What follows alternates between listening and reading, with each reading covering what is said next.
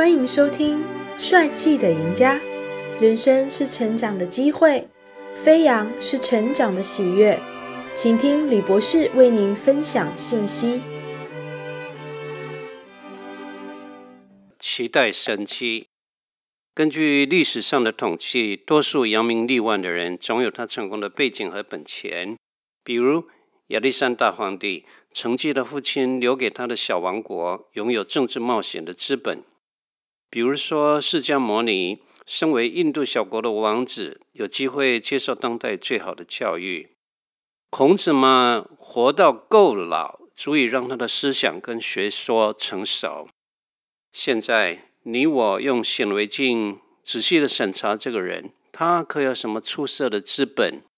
他的家世是卑贱的木匠的儿子，童年在他乡异国埃及漂泊，他的故乡籍籍无名的偏僻小镇拿撒勒，他的国家在罗马帝国铁底下喘息的弹丸小省犹太，他的教育没有任何动听的学位头衔。他的种族少数民族犹太人，他的财务没有任何基金会支持，他的年龄三十三岁就英年早逝，有没有著作？他没有写过片言之字。他的见闻，少年以后足迹从来没有离开过巴勒斯坦。他的门徒不过是十二个粗鄙的小民渔夫税务员。他的结局。与两个强盗同定十字架，死刑。用现代俗语来说，这还有什么搞头？然而，记载耶稣生平的圣经稳居全世界最畅销书的宝座。耶稣的十字架树立在天涯海角的每一个村庄。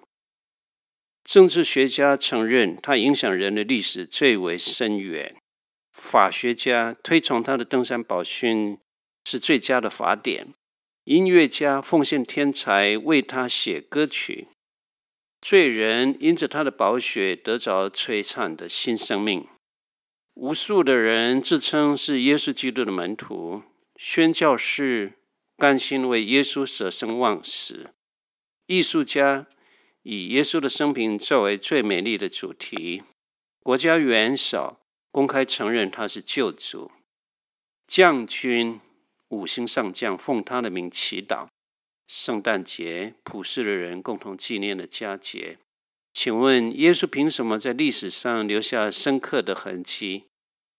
因为他所走过的道路是只有上帝才能构思的另一度空间。他被弃绝，使世人能够被接纳。马可福音十五章三十四节。他受死，使罪人得生。罗马书五章十节，他成为贫穷，使信徒得享上帝的丰富。格林的后书六章十节，他受刑罚，使我们得平安。以赛亚书五十三章第五节，他受鞭伤，使我们蒙医治。彼得前书二章二十四节，他被定罪，使我们得以称义。以赛亚书五十三章十一节。他口渴，使我们得享活水。约翰福音七章三十八节。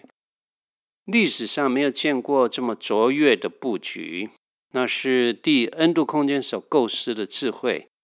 神特别精于超乎常理出牌，神的意念高过人的意念。